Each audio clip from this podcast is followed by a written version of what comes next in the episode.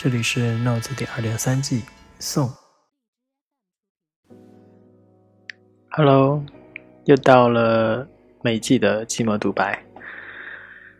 每次到这个时候，总是会觉得有很多话想说，但是在准备的时候就会觉得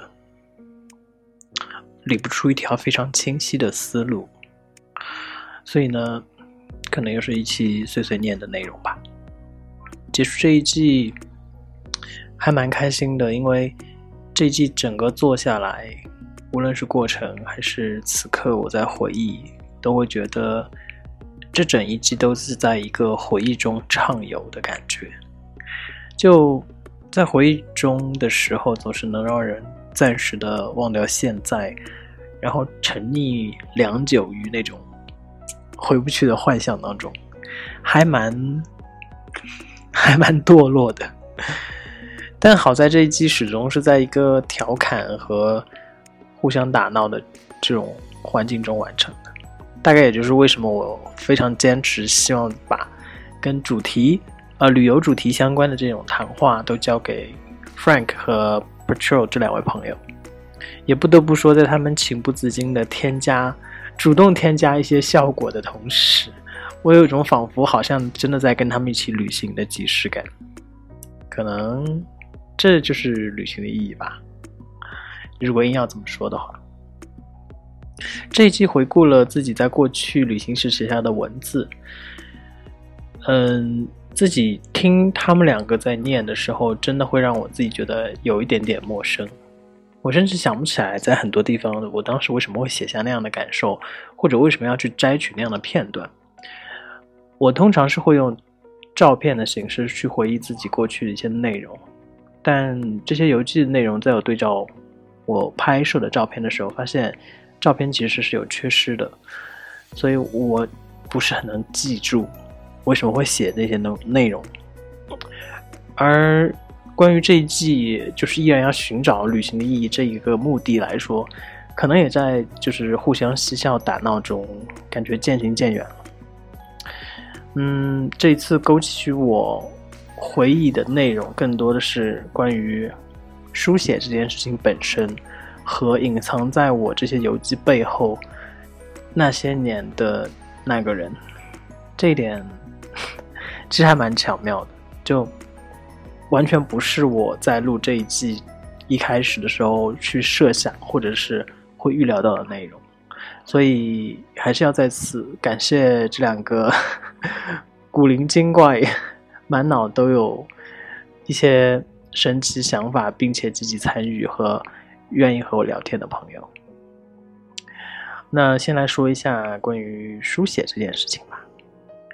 书写这件事情，其实要很感谢 Frank 的一再追问，他让我想起了我关于诵读这件事情和我那些年的自恋。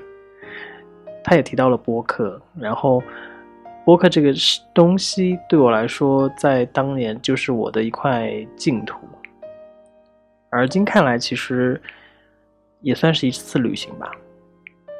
书写一直是被我视为我童年时期的宝藏的东西，我会不自觉地写下所有可以书写的内容。也曾经憧憬，或者是认为，或许我的文字就是很有思想、有设计、有。美好的外在，又有内在的力量，我自然还是相信文字本身是拥有力量的。只不过当时对于平凡的力量和伟大的力量，有一些模糊不清的理解吧。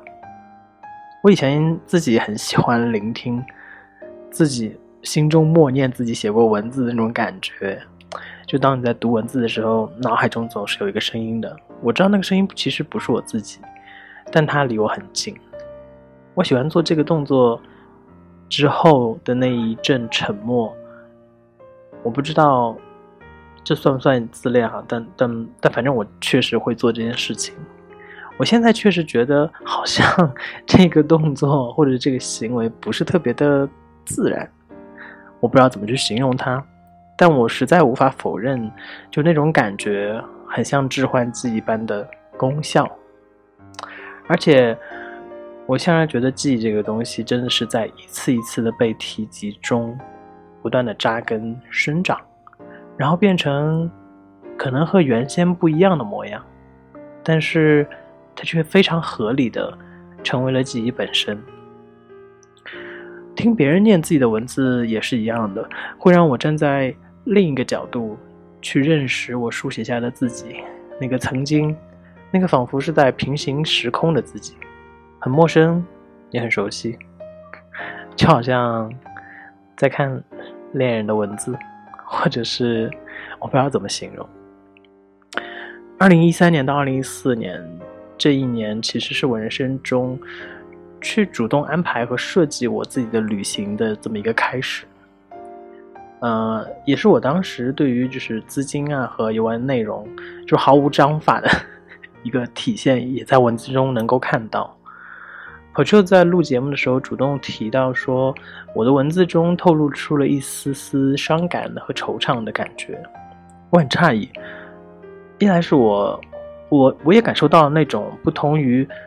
普通多愁善感的那种情绪，二来是我当时就是一下子的时候，并没有办法确认这种感觉真实的原因是什么。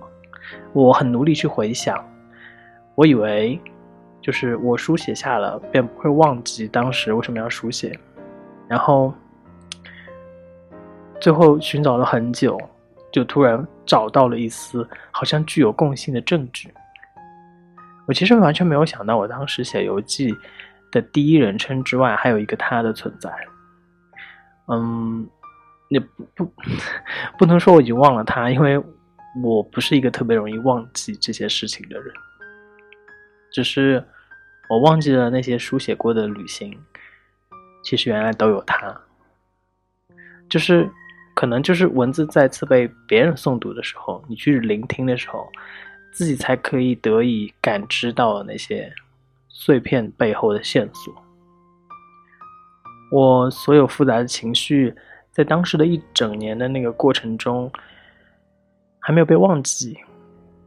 但我原先不知道它留在了哪里，现在看来，它可能通通都集中在了那一年，我去总结回忆写下的这个游记里。在我聆听别人诵读这些文字的时候，我其实自己也蛮想念一段的。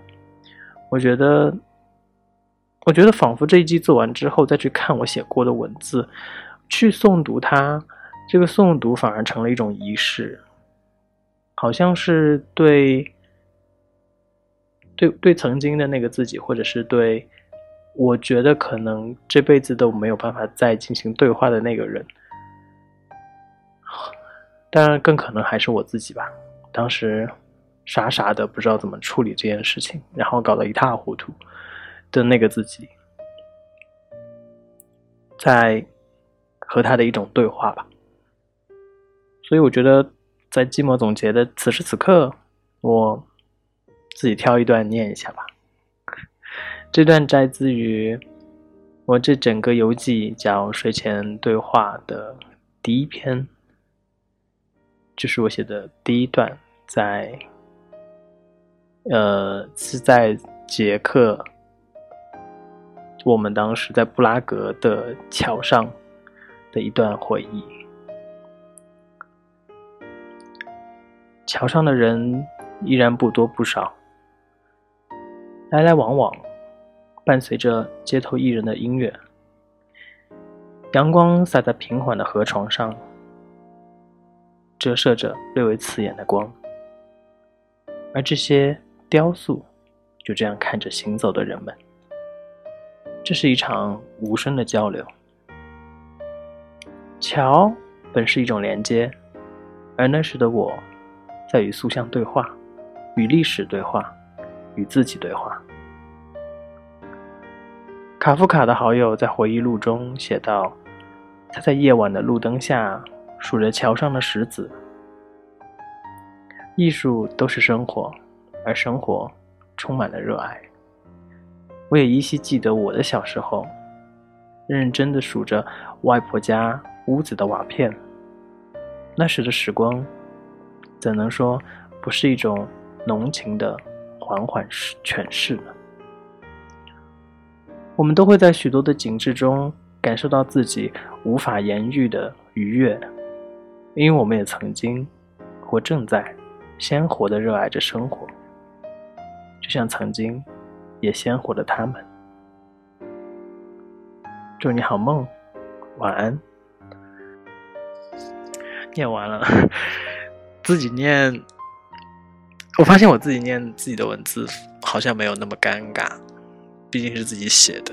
总纵使这是十年前的文字，但还是会让我觉得，嗯，其实还蛮有趣的。我自己最近的生活一直都在水逆，感觉这两年在伦敦的生活，除了几个要好的朋友外。剩下的所有经历好像都是眼瞎的实录吧。前两天还开玩笑说，我是不是应该应该把我在伦敦的经历当做一场一场独特的游历，然后写成一本书。但我又觉得，嗯，我现在情绪是占领上风，我没有办法理性的去看待我此时此刻正在经历的事情。但是去阅读之前的游记，特别是我刚刚念的那段，我突然觉得，我还是很感激自己依然鲜活的在尝试热爱着生活吧，尝试着去计划很多跟旅行相关的事情，在每一年的夏天，在我想象过的每一个夏天，我都希望能够拥有比较愉悦的旅行的感觉。我不知道怎么去形容它，就是我会把它称之为真正的夏天，而我真的体会过的这种夏天，在二零一几年之、二零一九年之后就再也没有出现过了。我的游记是写于二零一三到二零一四，那二零一四年的夏天其实是空白的，空白对我来说就是冰冷，就是我没有拥有过这个夏天。而如今，二零二零到二零二二年的两个夏天，也是一样。啊，是三个，数学不太好。我其实不知道夏日的旅行是否会如我一贯的乐观心态一样再次出现，但至少做完这一季之后，在这个读了这个夏日之前的文字。还有这两位嘉宾跟我之间的互动，就虽然节目做的的确不如前几季，但我自私的说，我觉得我很开心。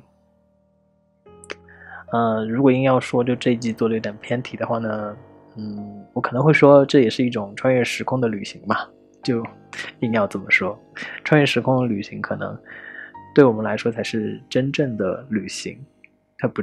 只是物理上的，而且我觉得能对文字做一个这样的记录，也算是对那段时光的一种纪念。现在他他们就得以被好好的封封存在我的文档、文稿的档案中，然后留存着我存在过的痕迹。就像关爱念那段一样，睡前对话嘛，总要说个晚安的。很感谢。去寻找旅行意义这件事情本身，我们不仅仅是在一次次的回忆中去加固自我，也在寻找我们存在过的痕迹。下一季呢，就是就是现在已经准备差不多了，然后下一季要做一个身份类的话题，呃，或聊一聊跟在关系相处当中那些孤独时刻，找回过的自己。那今年错过这一整个夏天。我希望可以在下一期的聊天当中，慢慢的找回到一些蛛丝马迹。就下一期再见吧，下周再见。这里是 Notes 第二点三季送。本节目可以在网易云音乐、苹果播客、荔枝 FM、小宇宙订阅收听，每周三更新。我们下周见。